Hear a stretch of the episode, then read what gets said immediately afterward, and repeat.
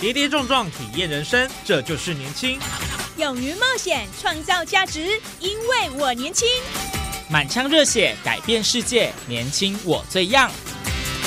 不一样的我们，在不一样的路上，找寻属于自己的天空。年轻新势力二点零全新出击，正声广播公司台中广播电台制作，林燕宇主持。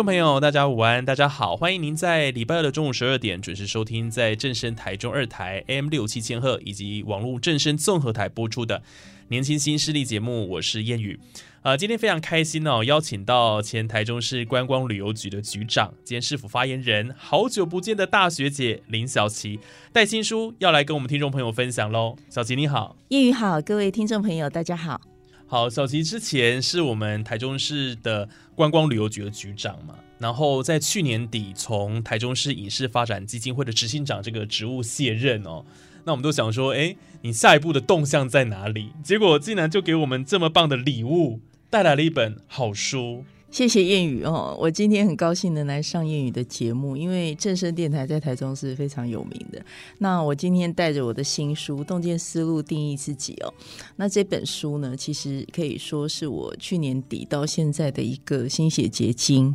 那这本书的话呢，主要就是描述了我过去九年期间哦，就是从企业界转投入政治领域、政治相关工作啊，然后这九年来的一个心路历程，还有一些体会。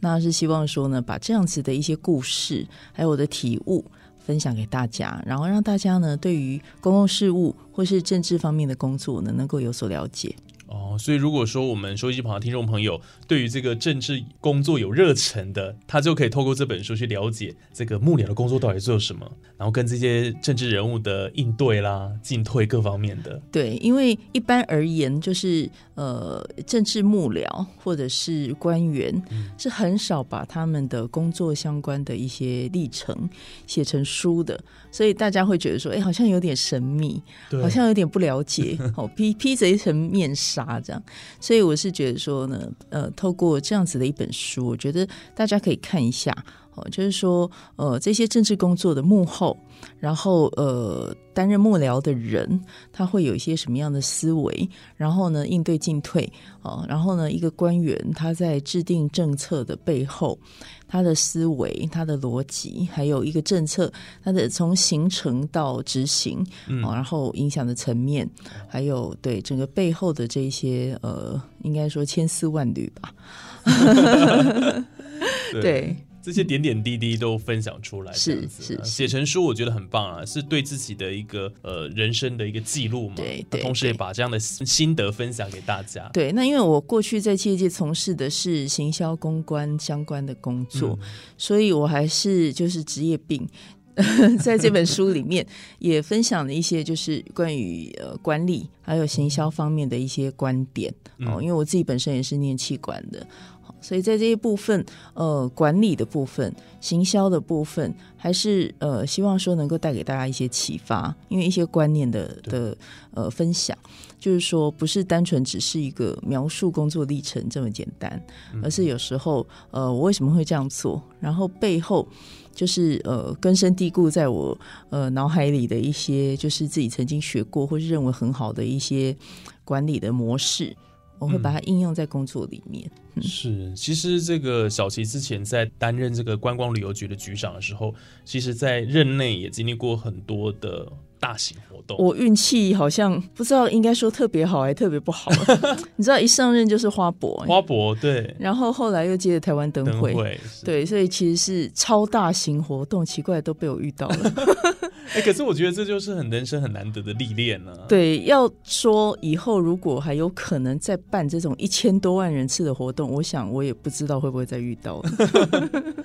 对啊，所以就是说，像花博是七百多万人次嘛，嗯，然后二零二零台湾灯会在台中是一千一百八十二万多人次，对，然后中间还夹杂几个像新社花海国际花坛节，嗯这种都两百多万人次，对，然后所以就觉得说这些超大型活动、大型活动来讲，就是承办起来是压力是不小，嗯。那还好就是说公务员都很优秀对，大家呃群群策群力。通力合作之下呢，就是度过了种种的一些挑战，因为中间还遇到疫情，哦，对对，二零二零的时候刚好遇到疫情刚冒出来的时候，嗯所以又加了防疫的问题，必须去解决，那时候就是全盘性的考量。嗯，对，那时候灯会刚开始，然后就是呃，大家会说啊，有疫情哎，那它是一种法定传染病哎，要不要停办？嗯对，都会有这些压力、啊。对哦，所以其实在这个政治工作或者在呃政策的这个决定上，然后你其实就要发挥自己很多的一些对。呃洞察力啦对、观察，然后去去思考说这下一步要怎么走，那对其实它都会影响到后面的一个成败了。因为像如果说是选举的话，嗯。哈，就是说他基本上就是候选人他们的一些呃自己的经费或者是募款而来的经费哈，那就是做选举之用。可是如果在政府部门、公部门工作的话，我们花的每分钱都是纳税钱，嗯，都是公帑。没所以都要，特别谨慎小心，就是说必须把钱花在真正的刀口上，然后是要能够造福民众，要能够让民众觉得说这些钱就是呃真的有花对地方，对，所以压力是更大。它就像呃选举跟竞选的时候，只要针对候选人本身呃去做就是预算的开支，嗯，那是不同的。对对，所以这两种面向就是说在这本书里面都能够看到，嗯。OK，你在书里面有提到说，这个二十四个改变人生视角的体悟，对，为什么特别归纳这二十四个副标副标是这这个，个有哪一些面向吗？稍微透露几个。对，谚语你可以翻一下哈，就是说这二十四个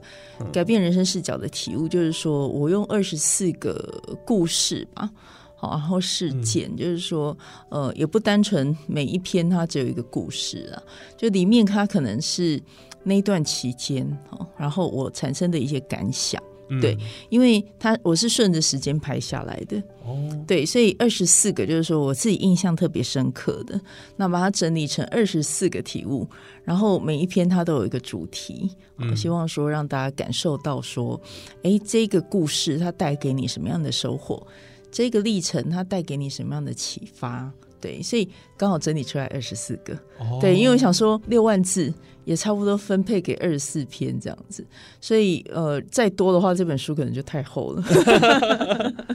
对我觉得这个厚度刚刚好，差不多六。万字。嗯，嗯，而且呢，每一章节，呃，包括这个呃小的章节都有一些副标，对那都我自己下的哦，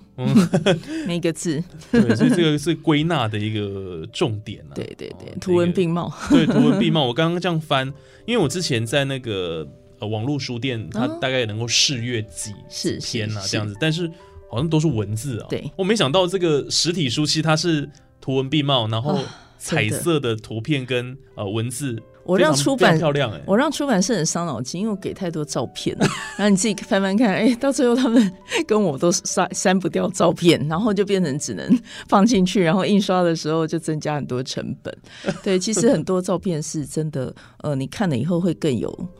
更有 feel 了。对，对。搭配文字看的时候，你看哦，原来当时的情境，当时的那个环境长这样子，对，真的会带领我们直接回到当时的时空背景，是然后跟着你的这个故事对一起进去这个时光隧道里对面。。那其实这二十四个体悟，它是属于比较正向的。嗯，因为我个人比较不喜欢分享一些负面的东西。哦，对，因为正向的东西就是说，呃，无论你遇到什么挑战或是挫折，嗯在人生里面都会有的。对嗯、就是说，无论从事哪一种工作，其实每种工作都有它不容易的地方。嗯每一个人他在职场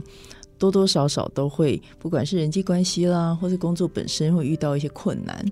但是就是说呢，你用什么样的心态去看待这件事情，嗯，会会影响你自己本身，就是你的思考，然后你之后做出的一些决定。嗯。对，如果你是一个比较正向乐观的人，对。那你做出来的决定，它会就会比较偏正向的，嗯。它就有可能把事件导向比较好的发展，对然后形成一个正向的循环。可是如果你是本身是一个比较负面思考的人，那可能把这件事情导向一个比较负面的结局，那原本它有可能是变好的。那到最后变坏了，哦，那就是会很可惜。所以我这二十四个题目基本上就是说，里面当然有一些，呃，应该说遇到的事件是比较属于是一种挫折或打击，对，那多多少少都会对啦。。但是就是说，你能不能坚持下去？如果你觉得说自己想要做的事情是正确的，然后不是为自己，而是为公众，好对像这样的事情，然后你愿不愿意坚持下去？因为其实妥协之后就可以少掉很多的压力，嗯对。但是你要不要妥协？对，所以这些事情就是说，你又要一边坚持，要一边维持一个正面的想法，在那个当下其实是很不容易的。哦，但是就是说我把它写出来，然后让大家了解说呢，还是有人会愿意这么做。对，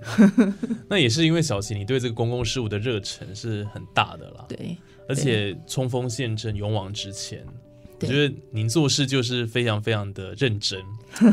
对。这是应该的，对，绝对不能有任何的这个纰漏，对自己要求很高了。是因为我投入公部门的时候，当时我就在想说，我如果不是能够呃为民众带来一些政绩，然后创造一些福祉的话，那我来干嘛？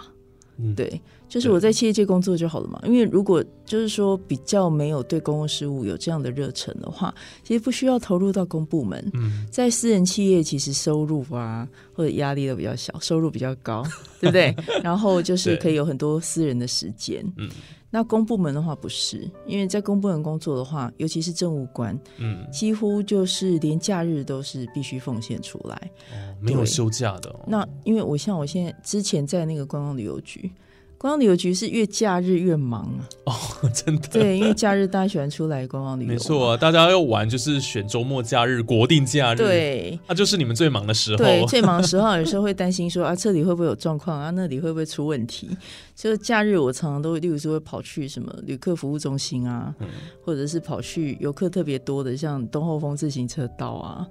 然后，然后我就会去看了、看哎，就是民众在哪些部分他可能觉得需要改善，嗯然后哪一些部分觉得做的还不够，好，那我们去看一下。那有时候平假日都会去看一些，就是嗯，有一些网络上看到的，或者是民众反映的一些做的不够好的地方，对，或者是呃施工中的工程，嗯，就会去看说哪些地方需要再改进。对，所以这些东西就是说很耗时间。对，但是我还是信奉的走动式管理。对，很辛苦，但是 就是你现场去看了之后，你会知道很多事情。对你才会了解民众要的是什么，对他们的心声，就是因为你变成是使用者体验的嘛，嗯你自己知道说，哎，民众用起来是什么感觉。那另外一方面就是说，同仁这样跟着看，他们也会就是说，大家会比较团结，然后比较知道问题所在，比较对症下药。所以这些事情就是说，呃，坚持这样做，对体力、对脑力。都是一大考验，因为 其实坐在办公室里面也是一样可以工作，对但是实际呃去现场看的时候，有时候你会思考的层面会更广，因为看到的事情跟坐在办公室是不太一样的。那个差别也是非常非常大的了对。毕竟在这个办公室里，你没有办法看到那个事件的一些全貌，一切各方面你都没有办法掌握没。错，对，对就像疫情期间，我还是去旅宿业，嗯我自己跑。好，去旅宿业看看这些旅宿、这些旅馆、饭店、民宿，他们有没有把防疫工作做好？嗯哦，还有亲自去检核。哇，对，那那就是说，呃，政务官这样做的时候，就是这些业者，一方面他当然会有压力，但一方面他也会受到鼓舞，嗯，就是说，哎，其实政府很重重视这件事情对，我们一定要把这事情做好。所以，像我那时候推那个安心旅宿标章，也是全国第一个啊。嗯对，安心旅宿，我们把 SOP 给业者，然后让业者能够就是说去 follow up，嗯然后就是有一个规章可以去遵循，他就不会手足无措。然后呢，就是他有这个标章之后，然后呃，旅客想要订房的时候看到这标章，他也会特别安心，因为是政府认证背书的。那对民众来讲比较安心，然后对业者来讲也比较安心。哦，那业者跟呃这个民众都 OK 的话，那政府也比较安心。呃，所以就是说，像这样子的一些比较多面向共赢的这些政策，对对，其实是必须要到现场去走去看，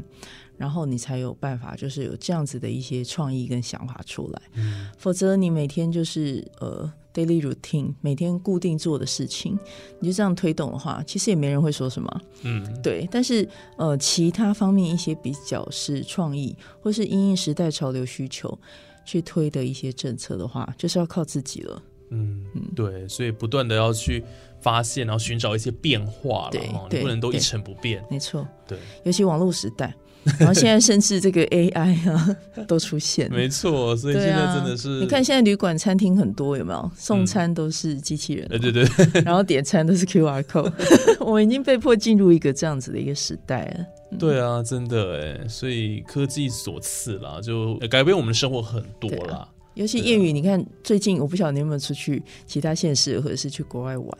其实旅宿业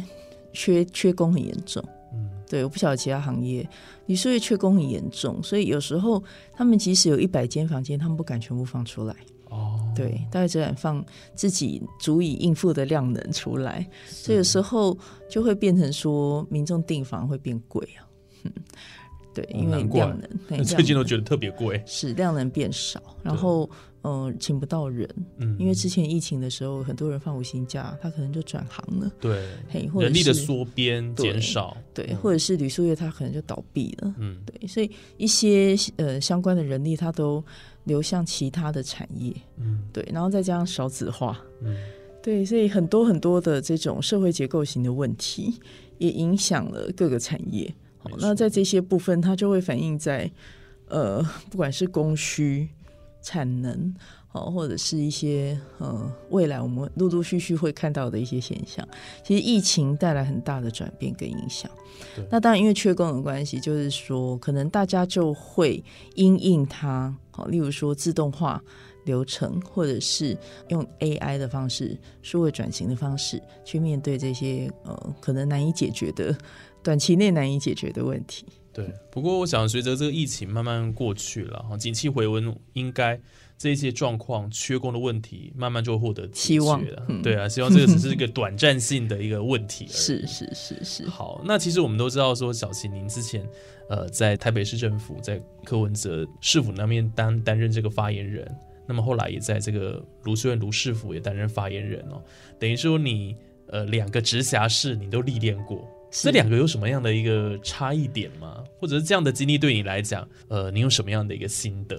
对，就是比较特殊的是，台北市政府跟台中市政府我都待过。对，那因为台北是我娘家，那台中是我的第二故乡，嗯，因为我是嫁到这里来，对，所以两边对我来讲都一样的重要，也一样的喜欢。是所以两个城市我都希望他们可以越来越好。那台北市政府的话呢，就是说台北市本来就是全台湾的首都，也是全台湾的政治加经济中心。没错，所以说，在台北市政府的话呢，你会感受到很强大的政治也政治的一些议题，每天都会给你压力。哦对，因为他们呃每天呃市长都会被督麦嘛，嗯，然后被督麦的时候呢，记者问的问题大部分都是政治性相关的。嗯，对，所以在这一些应对的部分的速度要很快，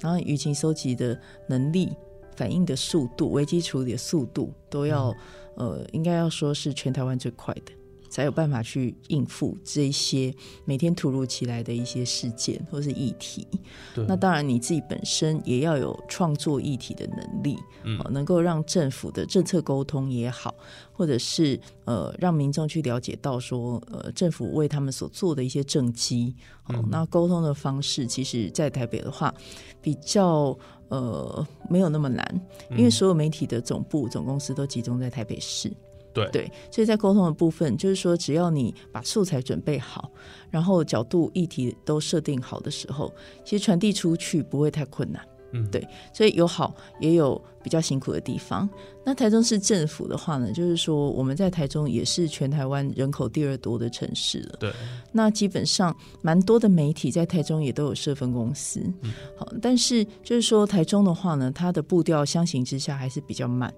嗯，对，然后政治性呢降的比较低。对，越往南就是越如此，但是还是对比例上来讲的话呢，还是有，只是说跟台北市比起来的话呢，不会每天比例占比那么高。对，然后大部分就是做一些呃政策的宣传，呃，或者是政绩的一些呃宣传或沟通。对，那就是在台中来讲的话，步调放慢了，可是。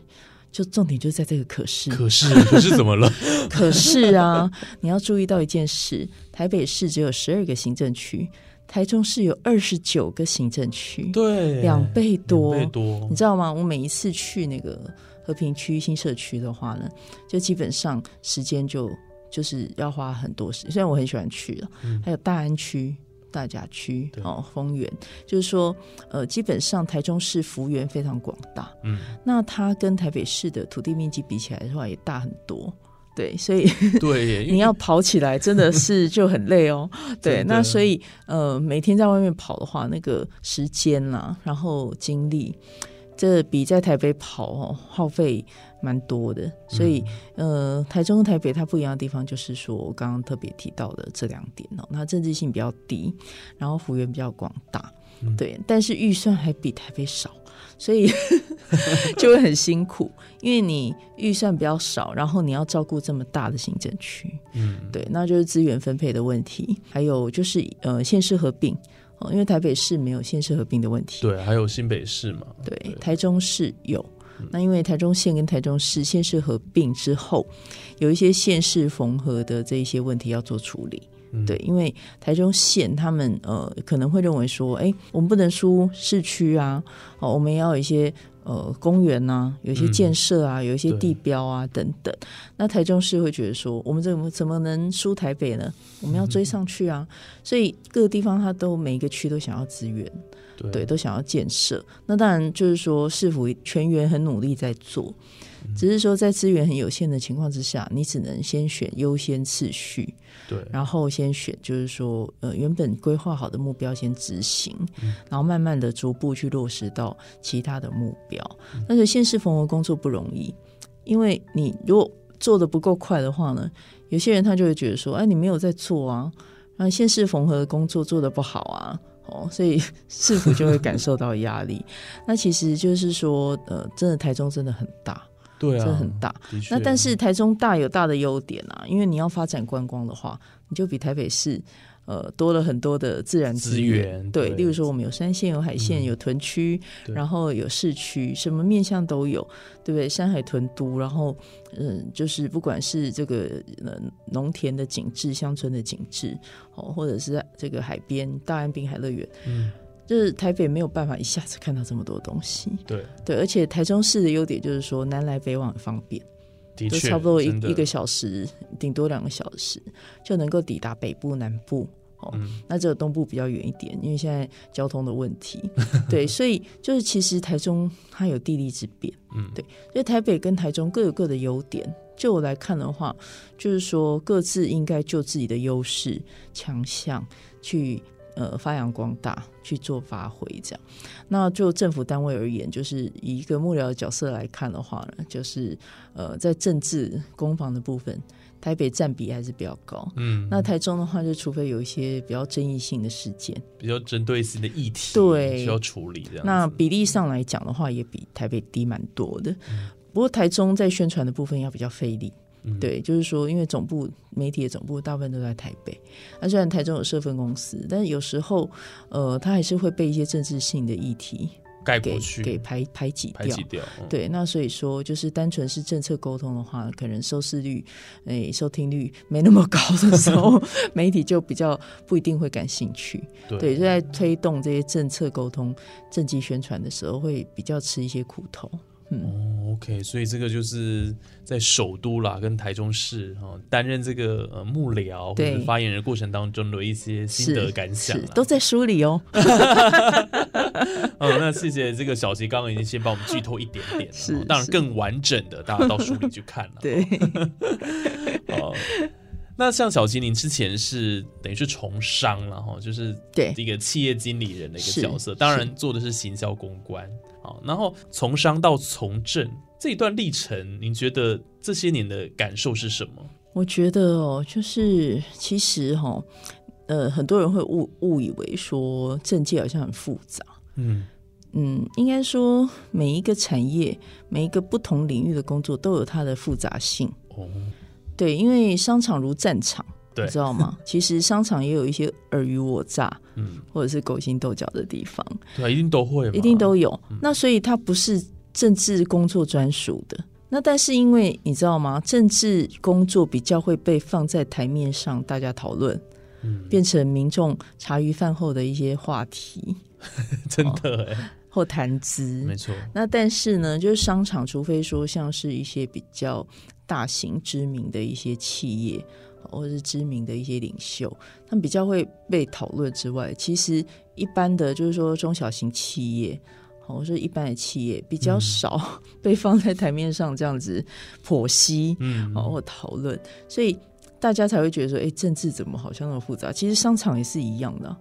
对，商界也是一样的。嗯，所以对我来讲，并没有说太大的分别。但是就是因为说政治领域的工作，你会每天要应付媒体，嗯，然后要跟媒体有很好的呃沟通，然后就是说这个呃应对进退。所以说就是在这些部分的时候，常会被大家看到。对对，然后就是你的压力值会比较高。对，那在企业界的话呢，就是呃比较应该说比较安稳度日，因为应该都有建立一些模式，然后除非说真的，比如说产品突然之间发生了什么样的一些呃危机啦，嗯。哦，然后你要这个马上出来做做处理，这样对那个比较少见，很少很少，对，真的很少。所以说，呃，我觉得两种就是说体体验都蛮难得的，对。对，蛮难。但是看你怎么心态去去思考，就是说公部门的工作，其实就像我刚刚讲的，你一个政策，你能够造福的人是数以十万计，对，好，数以万计，数以千计。那呃，一般呃，应该说企业界的工作很少这样子，嗯。他可能针对对你产品本身感兴趣的消费者，好、对你的产品或服务哦有受到影响的这些客人，哦，不管你是 B to B 或 B to C 的这些人，然后你公司的员工，哦，你组织里面相关的子公司等等的，那影响的范围还是不像一个政策涵盖的面向这么广。对对所以两者之间，就是说，为什么我会写这本书？如果呃你你不太能够理解的话，看这本书你会感受到说，原来在公部门的工作，你可以影响这么多人，对，然后在嗯。公部门解决掉的一个问题，它下去的影响可能是几十年，对。对，所以这这个样子的变化跟在私人企业是不同，因为私人企业你要就是说负责的就是你的老板跟同事跟主管嘛，对。还有你的消费者，对，所以它的这个涵盖的面向绝对不会像公部门那么广。对，的确，而且这个公部门要面对的群众压力、镁光灯的焦点对，更多。就你 老板是两百八十几万台中市民这样，对，对，然老板后台北是市民，没错，，然后台 台北就是两百五十几万、两百六十万台北市民，你真正的老板，哇，这肩上的担子相当大。对啊，市长也只是他们选出来的代理人，嗯，对，所以你要知道真正的老板是几百万人，对。对，所以呃，你要怎么样去照顾到你那几百万的老板？因为他们有的年长，有的年轻，嗯，然后有的年有有的是中年，对，那你要怎么去让他们觉得满意，然后觉得说，哎，你做的很好，嗯。因为每个人的需求都不一样，然后每个人拥有的资源或这个背景、教育都不一样。所以是相当困难的一个工作，但是如果你能够完成了，嗯。你就会很有成就感。的确是当 当官真的也不容易啦，不容易，就是身在宫门好修行嘛。对啊，这个都都是一种学习了。我想这一段历程的体悟哦，对自己人生当中其实是很棒的一个提升，没错哦自我的一个成长。对，修炼，开玩笑。是，好了，那我想今天时间也差不多，那非常谢谢我们今天大学姐林早谢琪带来她的这个全新的这个书籍，哦叫《洞见思路，定义自己》。对，谢谢谚语，也谢谢各位听众好朋友，也希望大家持续收听谚语精彩的节目。谢谢小琪给我们这个支持了哈。谢谢。那当然呢，这个书籍哪里买得到？哦，我们在网络书店 嗯或是实体书店都有，但现在大家都习惯网络购买了嘛。OK，对，博客来啦、金石堂、某某或者是成品，嗯哎，或者是时报阅读网都有。好，希望大家都可以从从小琪的这个新书当中找到自己人生问题的答案了。非常希望，是，然后当然预祝新书大卖了。感谢 OK，谢谢，祝福大家。好，谢谢小琪。那我们今天的节目就进行到这边，非常感谢听众朋友的收听哦。那当然，下个礼拜有更多精彩节目内容都在我们的年轻新势力，也欢迎大家呢上我们的官网收听以及下载正式 APP。那我们就下个礼拜空中再会喽，拜拜。拜拜。